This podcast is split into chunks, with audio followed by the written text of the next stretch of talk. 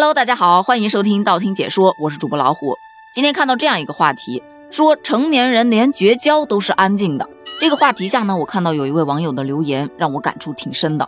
他说他以前用了一款手机，只能够存储两百条短信，而那个时候啊，他有一个特别要好的朋友，每次当短信聊满了的时候，他都会小心翼翼的去删除自己发的那些短信，而保留住朋友发的。当时他就在想。如果我拥有一台能够存储五百条短信的手机啊，就好了。可是现在他拥有了一台可以存储无限量短信的手机，却再也找不到那个可以陪他聊两百条短信的朋友了。看完他的留言，我脑海中也出现了一个人名。我曾经也干过这样的事情，也有过这样的一个朋友。我记得那还是高中的时候，我们两个住在一个宿舍，关系好到衣服可以一起穿。东西可以一起吃，每天一起上课，一起放学，一起吃饭，还会一起去看男生打篮球。那时我们真的没有秘密，我们还会写交换日记，所有的小秘密啊都会写在日记上。后来高考结束，我俩没有在一所大学，虽然相隔千里，但是依然每天会发短信，会聊天。小到今天吃了什么，在哪哪哪看到了一个帅哥，大到我们以后的理想，以后的生活，点点滴滴。每年放寒暑假回来，那就是连体婴儿。不是他到我家来吃饭，就是我到他家去吃饭，要不就我们俩一起出去吃饭，反正没有什么能把我们分开。当时真的想过，这种关系肯定可以维持一辈子，直到一个男人的出现。当然不是那种狗血剧啊，什么两个人同时看上了一个男人，没有，真没有。只不过他看上的那个男人呢，跟我有一定的亲戚关系，当时还开玩笑。哎，这以后会不会称呼从亲爱的要变成嫂子了？可后来他们俩分手之后，我们之间的关系也开始变得比较微妙了。可能看到我就会想到她的前男友吧，于是我们之间聊天的频率就越来越少了。而慢慢慢慢的，只有逢年过节的时候会互相发一个问候。其实这种情况，我觉得也不能叫绝交吧，因为我们又没有互相删除，我们也没有发生过什么大的矛盾，只不过真的是渐行渐远了。所以话题中的成年人连绝交都是安静的，我只认同一半，因为他这个话题上说的普通朋友可以变成好朋友，好朋友是不会再退回到普通朋友的，只会绝交，而友情结束的时候连通知都不会有。我觉得这个词条说的过于片面了。确实啊，像他说的，有很多的友情可能是因为争吵，呃，两个人之间发生了不可逆的矛盾，所以会绝交，两个人会互删，老死不相往来。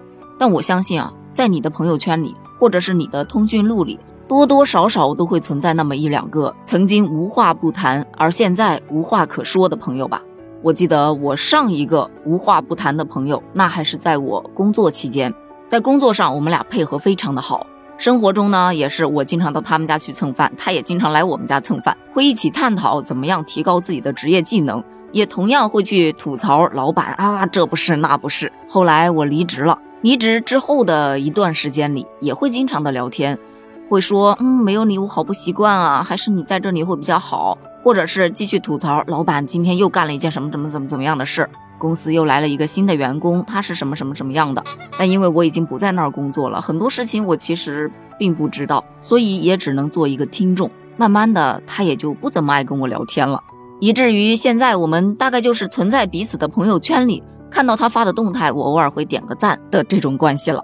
而这段友情的渐行渐远，却没有让我觉得有多么的难受。相比我此前跟高中的那位朋友渐行渐远的时候，他那时候对我爱答不理，我真的一度非常非常的难过。后来我妈曾经开导过我，每个人都是你生命中的过客，只是看谁停留的时间会比较长，他们终有离去的那一天。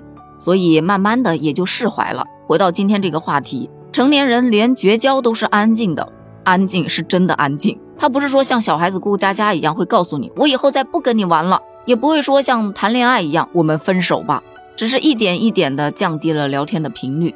我没有回你的最后一条信息，你也很默契的没有再发，就这样消失在彼此的生活里，就好像从来没认识过一样。